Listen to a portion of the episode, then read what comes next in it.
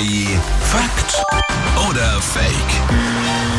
Stimmt das oder stimmt das nicht? Patrick aus den News hier. Guten Morgen. Hallo, guten also, Morgen. das stimmt, aber seine Aussage ist die Fakt oder Fake. Da rätseln wir jetzt mit euch. Und es geht um Einzelkinder. Einzelkinder sind durchsetzungsfähiger. Fakt oder Fake? naja, gut, du hast eine Schwester, ich habe einen Bruder. Wie sollen wir das beurteilen können, ne? Ja, aber gefühlt ist es schon so, dass wir eigentlich mit Geschwistern uns besser durchsetzen können, weil du halt ja um alles kämpfen musst, als wär- du aufgewachsen bist. Das wäre meine Argumentation gewesen, wenn es um das größere Stück Kuchen am Geburtstag Ja. ging. Da musste man schon kämpfen. Also ich bin dabei Jase, ja.